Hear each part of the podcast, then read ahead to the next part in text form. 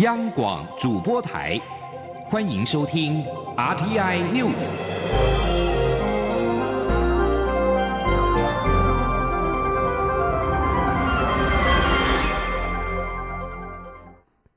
各位好，我是主播王玉伟，欢迎收听这节央广主播台提供给您的 RTI News。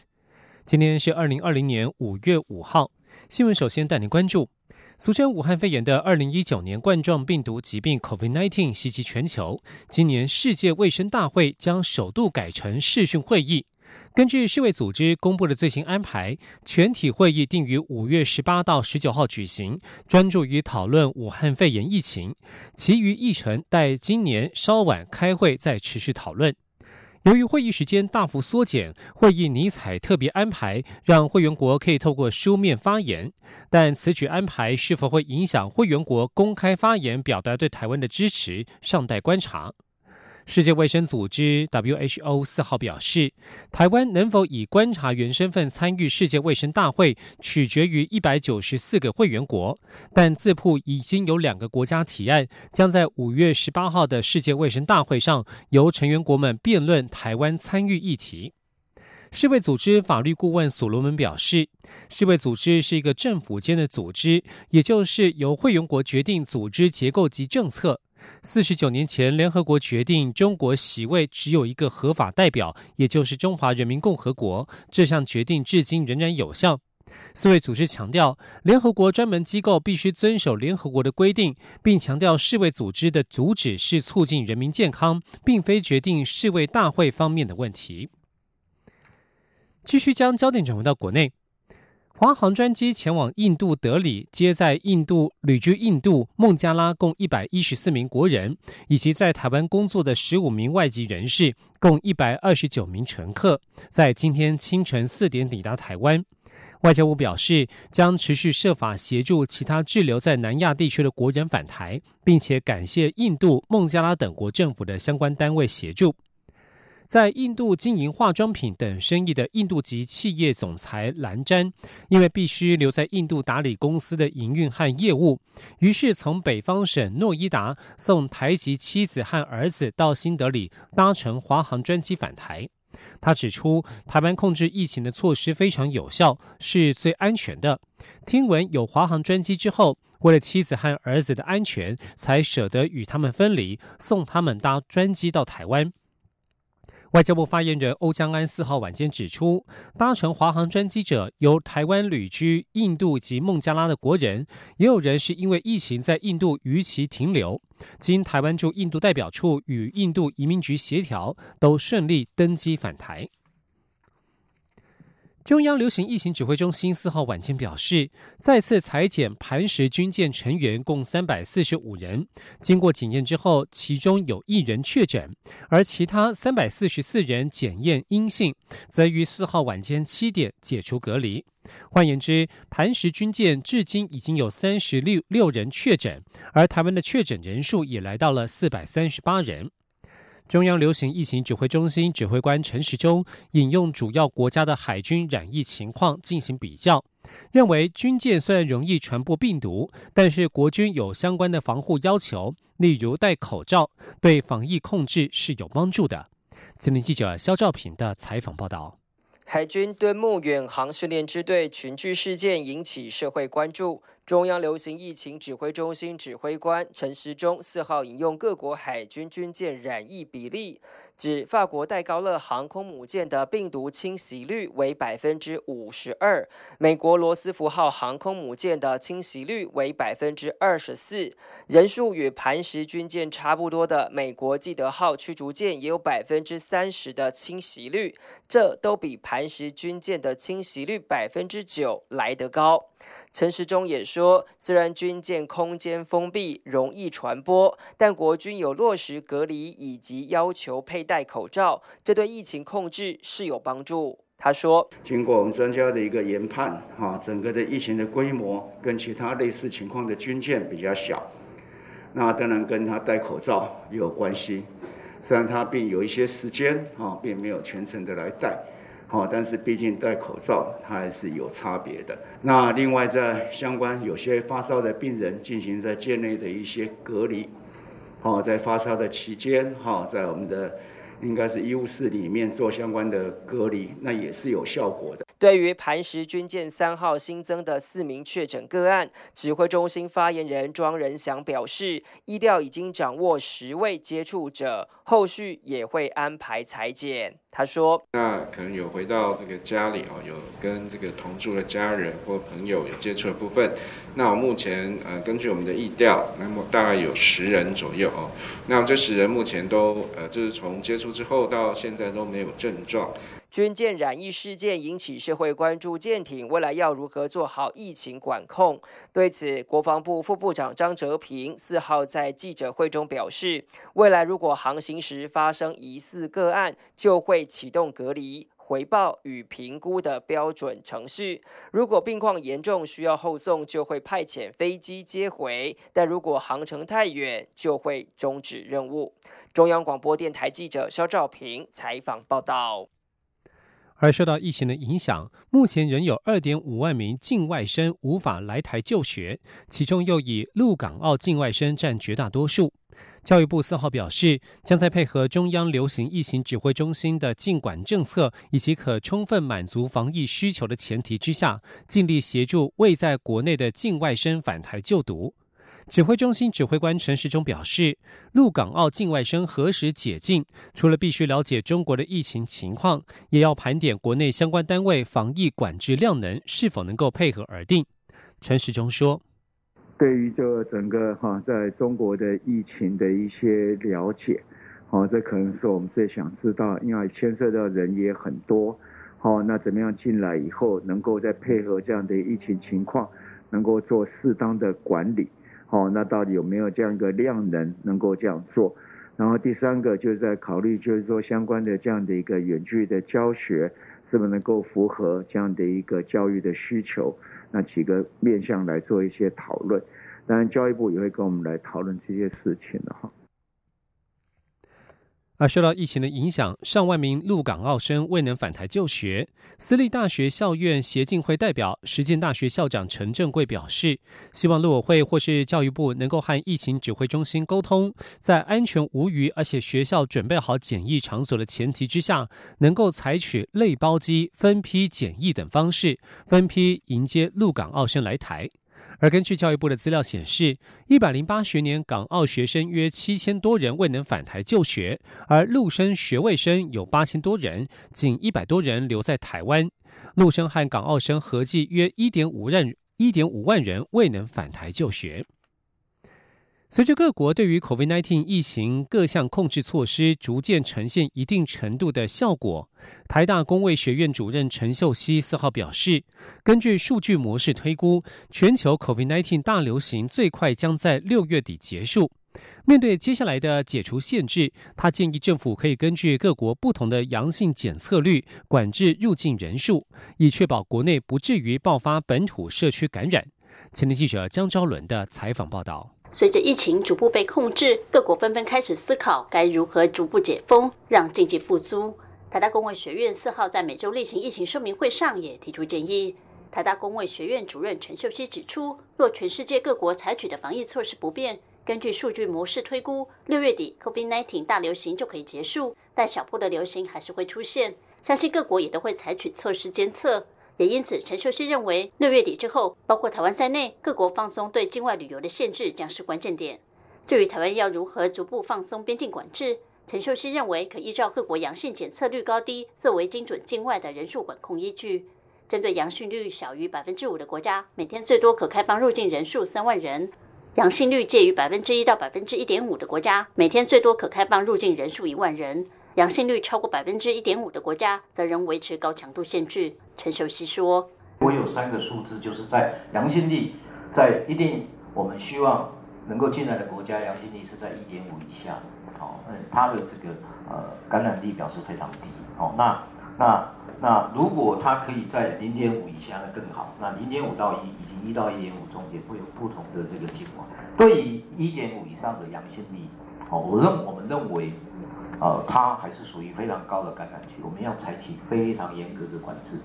因应边境以及国内部分活动场域开始逐步解封，台大公卫学院院长詹长全也提醒政府，机场、医院、餐厅、旅馆的防疫压力会随之增加，搭乘大众交通工具的民众也会越来越多。相关环境的检测或消毒，以及防疫指引等配套措施也必须准备好，让相关业者清楚了解。个人部分，勤洗手、戴口罩、保持社交距离，无可避免将成为新常态生活的一部分。中国电台记者张超伦台北采访报道。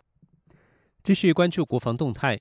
媒体四号报道，国防部证实，中共在南海划设了防空识别区 （ADIZ）。国防部四号晚间澄清，南海部分目前仅有菲律宾划设防空识别区。中国虽然在南海有设置防空识别区的说法，但是尚未公布。国防部强调，防空识别区的设置通常是由使用国依国防需要设置，但是并不具备国际法的依据。国防部长严德发、国安局长邱国正四号前往立法院外交及国防委员会进行业务报告，并被质询。国民党籍立委温玉霞询问台湾周遭有多少的防空识别区，提到中共的防空识别区时，严德发一度发言表示有两个识别区，一个东海，一个南海，引发媒体解读。国防部证实中共已在南海划设了防空识别区。国防部晚间澄清，严德发在回复委员会质询的时候，是说明台湾设有防空识别区，周边则是有中国划设的东海防空识别区、日本划设的日本内外防空识别区，以及菲律宾划设的菲律宾防空识别区。国防部强调，目前南海部分只有菲律宾划设防空识别区，而中国虽然在南海有划设防空识别区的说法，但是尚未公布。继续关注社会焦点，铁路警察李成汉遭刺死案，郑姓凶嫌一审被嘉义地方法院判决无罪。嘉义地院四号将全案卷证及被告移送二审。台南高分院法官讯后，已有再犯及危害公共安全之余，裁定羁押。台湾高等法院台南分院发言人吴永辉表示，法官讯问郑姓嫌犯之后，认为他所犯的罪嫌为罪轻本刑五年以上有期徒刑之罪，而被告犯此重罪伴随高度逃逃亡之可能，而且被告具有明显的精神症状，足认为有再犯及危害公安之余，因此裁定羁押。吴永辉指出，各省级法院对被告是否符合羁押要件以及有无羁押必要，本于职权重新审查判断，并不受原法院以否羁押、撤销羁押、停止羁押、再执行羁押或是继续羁押的拘束。此案引起高度社会关注。法务部长蔡清祥四号表示，与卫福部有共识，筹设司法精神病院。卫福部负责医疗，法务部负责维安。至于场地、人力及经费来源等等，会在讨论，期许尽数筹设完毕，解决外界的忧心。蔡清祥指出，司法精神病院。初期可能先处理精神障碍的嫌犯，未来是否可以扩大到包括精神症状还不至于犯罪者，以及在司法程序侦查、审理及执行当中者，也可进入到司法精神病院接受治疗，或是提供医疗协助，仍有待与卫福部沟通讨论。相信在不久的将来会有一个比较明确的答案。继续关注国际消息。美国纽约州长古默四号概述，随着俗称武汉肺炎的 COVID-19 疫情缓和，将分阶段恢复纽约州内的商业活动。首先恢复营运的是一些优良零售商、批发供应商以及建筑和制造业者。古默是在每日简报当中发表谈话，他并未透露明确的日期。古默表示，第二阶段恢复营运的产业将是金融、保险、零售、行政管理、支援以及不动产等等。美国在佛罗里达州随同他州恢复经济活动的情况之下，尽管航空股持续重挫，华尔街四号仍摆脱早盘疲软而收高，道琼工业指数温和上扬了二十六点零七点。涨幅百分之零点一一，以两万三千七百四十九点七六点作收。标准普尔五百指数上涨了十二点，上涨百分之零点四三，收在两千八百四十二点七四点。科技股纳斯达克指数大涨了一百零五点七七点，涨幅百分之一点二三，收在八千七百一十点七二点。不过，由于美国担心美国总统川普对中国再度祭出贸易战，欧洲股市四号下挫，伦敦金融时报指数小跌百分之零点一六，但是德国和法国跌幅都在百分之三以上。这里是中央广播电台。我是三军总院院长蔡建松。许多民众选择餐点外送，提醒外送员及业者应每日早晚量测体温，如有发烧、呼吸道症状，应立即就医并回报业者。外送工作期间，应随身携带清洁及消毒用品，加强清洁消毒。取送餐时，应全程佩戴口罩。鼓励民众使用无接触取送餐服务，以信用卡线上支付，并与外送员保持适当社交距离。有政府，请安心。资讯由机关署提供。好，我是主播王玉伟，欢迎继续收听新闻。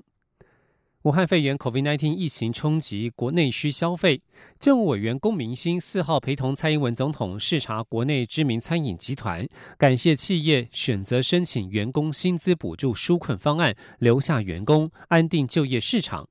龚明鑫表示，台湾已经连续多天没有本土病例，相信隧道将近，光明不远。他也对即将启动的纾困二点零方案有信心。前天记者王维婷的采访报道。在防疫前提下，民众减少出入公共场所，使得内需消费大受打击，又以餐饮业者首当其冲。蔡英文总统和政务委员龚明鑫四号前往桃园了解国内大型餐饮集团享宾餐旅的纾困落实情形。龚明鑫致辞时表示，上周国内无薪假人数约一点八八万人，比当初预估的情况和缓，失业率也维持在百分之三点七六，比金融海啸时期。其要好，龚明鑫表示，政府的纾困方案最重要的主轴是稳定就业市场。他感谢像享宾参旅这样的良心企业，愿意申请经济部补助员工薪资四成的纾困方案，留住员工也稳定社会。龚明鑫说：“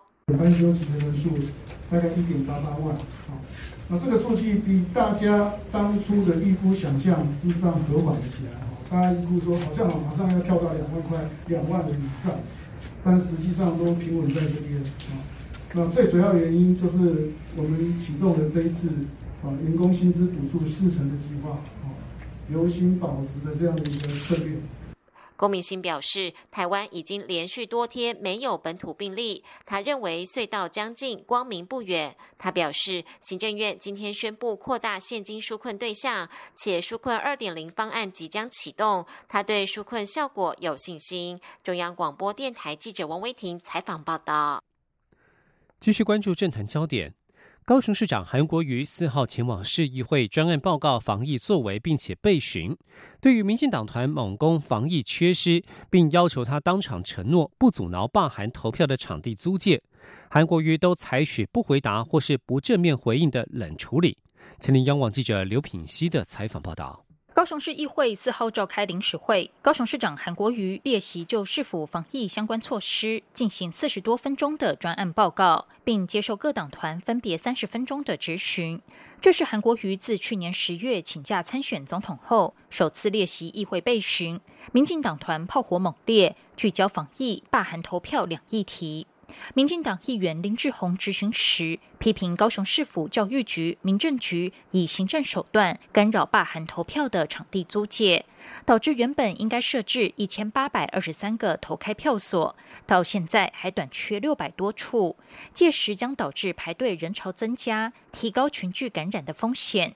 他要求韩国瑜当场承诺同意所有场地租借，但韩国瑜以自己是罢免案当事人为由，不愿回应。但强调市府一定会依法行政。他说：“到底可不可以出借市府所管辖的空间，达到一千八百二十三个投开票所，可不可以？”可以，不可以。林议员，容许我跟你报告一下，今天是可不可以？不可以？同意不同意？的专案，这个跟防疫都有相关，你不要再绕圈圈了。这个第二点，我本人是当事人，基于这两点，我都不太适合回答这个问题。非常感谢。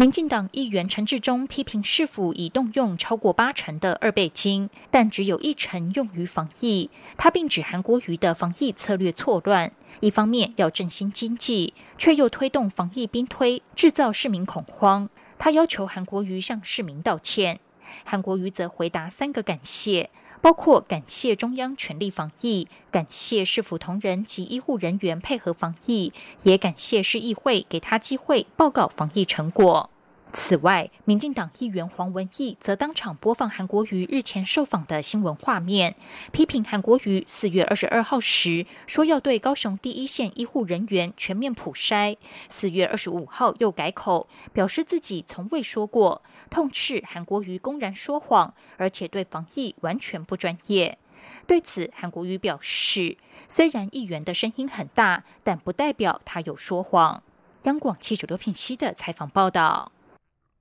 继续关注天气的变化。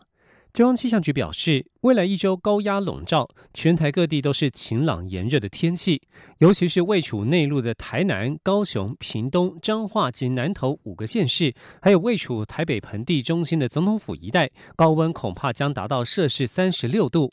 即使今天会有锋面接近台湾北部海面，但是影响十分有限。今天央广记者吴丽君的采访报道。随着时序即将进入梅雨季节，不过在此之前，由于西南风的水汽还没有上来，加上原本位在菲律宾东南方的热扰动在高压势力笼罩下，已于三号逐渐减弱消散，因此气象局预估未来一周，台湾在没有下雨的时候，将迎来一个炎热有如酷暑的五月天。也因此，延续三号高温炎热的天气，气象局四号持续针对南。南高平三个县市发布橙色高温警示，彰化及南投两个县市也发出黄色高温灯号。不仅如此，就连位在台北盆地中心的总统府一带，也将是热点之一。气象预报员刘佩腾说：“大致上，我们这一周哦，大部分天气都是多云到晴，比较稳定的天气，而且高温方面会非常高，尤其是在南高平，然后还有彰化。”南投是内陆地区，应该都有机会来到三十六度以上。那台北是要看情况，像台北今天的盆地中心，是总统府，我们气象局这附近，这边是最高温的，有可能有接近三十六度以上高温。我们有发布高温资讯。气象局指出，尽管四号只有中部以北山区，还有宜兰花莲少部分地区会有局部午后雷阵雨，五号也会有一道锋面接近台湾北部海面。不过，由于这道锋面不会直接通过台湾，而会在六号、七号继续往台湾东北部海面移动。因此，未来三天只有北台湾少部分地区会有稍微明显的雨势。不过，大多仍以午后雷阵雨为主，而且预估八号起又会转为南风比较强的暖夏天气，直到十号下午才会逐渐变天。中央广播电台记者吴丽君在。在台北采访报道。而最近天气虽然炎热，但是也有助于观测天文奇景。中央气象局四号表示，这个星期月夜越美丽。除了宝瓶座流星雨极大值将在六号凌晨登场，预估每个小时最多可以从天际落下五十颗明亮的流星之外，紧接着七号也将出现一轮大满月，让民众可以接连欣赏到星月争辉的天文奇景。记者吴丽君的报道。受惠于每七十五年回归太阳一次的哈雷彗星遗留在轨道上的流星体碎屑，导致地球每年四月十九号到五月二十八号之间行经这个彗星轨道时，就会有一些包裹着金属或冰石的碎屑被地球的引力吸引，冲入大气层，摩擦燃烧，形成流星雨。由于此时仰观流星雨的辐射点正好位于宝瓶。瓶座，因此宝瓶座流星雨就成为大地每年春夏之际上演的华丽天文秀。气象局天文站主任郑俊月四号表示，宝瓶座流星雨的特性为快速明亮，有些甚至会在夜空中留下持续很久的烟痕，让流星的观测变得相当有价值。预估今年宝瓶座流星雨的极大期将出现。在五月六号凌晨，只是适逢隔天就是农历四月十五号的大满月，成为新月争辉的天文奇景。郑俊月说：“如果天候状况好的话。”当天五月六号凌晨差不多两点的时候，就可以在户外看到从东方偏南的地方升起有流星的出现。那在它的辐射点到达最接近天顶的时候啊，大概每小时我们预估会有五十颗的流星会出现。但是因为它也还蛮接近，就是五月七号的这个满月啊，所以光害还蛮大的。郑俊月指出，五月七号适逢月亮通过近地点后的第二天，因此满月看起来就相对远地点的月亮大很多，目视直径差距大约百分之十三，略小于上个月八号出现的年度最大满月。另外，在宝瓶座流星雨的极大期前后，也就是五月三号到十号这段期间，黎明前也会有十到三十颗不等的流星出现。想欣赏的民众可以好好把握，错过就要等到年底才有另一场双子座流星雨可以看了。中央广播电台记者吴丽君在台北采访报道。继续将焦点转到国际间。中国常年在美国资助成立孔子学院，外界担心美国年轻人被洗脑。多位资深共和党籍众议员四号表示，将调查中国试图渗透美国大专校院一事，并要求美国教育部提供中国相关的投资资料。多位美国众议员委员会及共和党籍的首席议员四号联名致函美国教育部长戴福斯，要求提供中共为策略性及宣传目的在全美国高等教育机构投资的相关资料。联名的议员包括于众院监督委员会、教育委员会、军事委员会、国土安全委员会、科学暨太空委员会以及情报事务常设委员会。议员在信函当中表示，他们长期担忧中国政府可能利用策略性投资，将大专院校变成了洗脑美国年轻学子的场所。根据史丹佛大学胡佛研究所二零一八年的一份报告，美国大专院校及中等学校分别设有约一百一十所孔子学院，以及超过五百间的孔子教室。由于争议不断以及来自美国政府的压力，部分在美国设立的孔子学院近年来纷纷关闭。根据美国之音中文网报道，估计美国有超过一百所孔子学院，其中大约已经关闭了四十所。美国加州大学戴维斯分校四月二十八号也宣布，将从今年八月十五号起关闭二零一三年成立的孔子学院。美国副国安顾问博明表示，中国人不适合民主是一派胡言。今天的台湾就是鲜活的证据。五四精神的继承人是有公民意识的中国公民，像是俗称武汉肺炎的二零一九年冠状病毒疾病 COVID-19 的唯一吹哨人的吹哨人李文亮就是这样的人。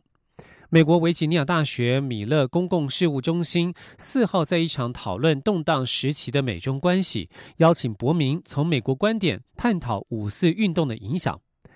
精通中文的伯明也罕见以中文在白宫录制开场演说，从五四运动起源谈到现代中国公民意识。伯明在演说回顾五四运动的发展史，谈到了五四运动领袖胡适推广的白话文运动，认为白话文运动巧妙反驳反对全民社会契约的论点。胡适曾经表示，民主的唯一途径就是民主。伯明也提到，参与起草世界人权宣言的中国中华民国驻联合国安理会代表张鹏春，宣言的目的在于通过道义要求，使政府尊重基本人权，防止专制与战争。伯明指出，张鹏春与胡适都知道，中国人不适合民主，不过是一派胡言，是最不爱国的论调。而今天的台湾就是鲜活的证据。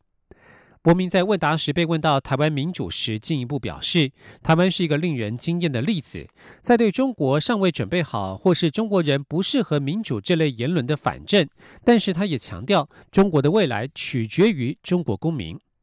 而如今中国的五四精神何在？伯明认为，现在五四继承人就是有公民意识的中国公民，表现在做出的大大小小勇敢行为。李文亮医生就是这样的人。伯明也指出，在今天的中国，见记者或是当记者都需要勇气。在中国，要找到调查记者是难上加难，包括了陈秋实、方斌、李泽华等试图揭露武汉肺炎疫情的公民记者都失踪。最近几个月，被中国驱逐出境的外籍记者人数，已经超过当年被苏联驱逐出境的人数。以上新闻是由王玉伟编辑播报。相关新闻内容，欢迎上央广网站点选收听。我们的网址是 triple w 到 r t i 打 o r g 打 t w。这里是中央广播电台台湾之音。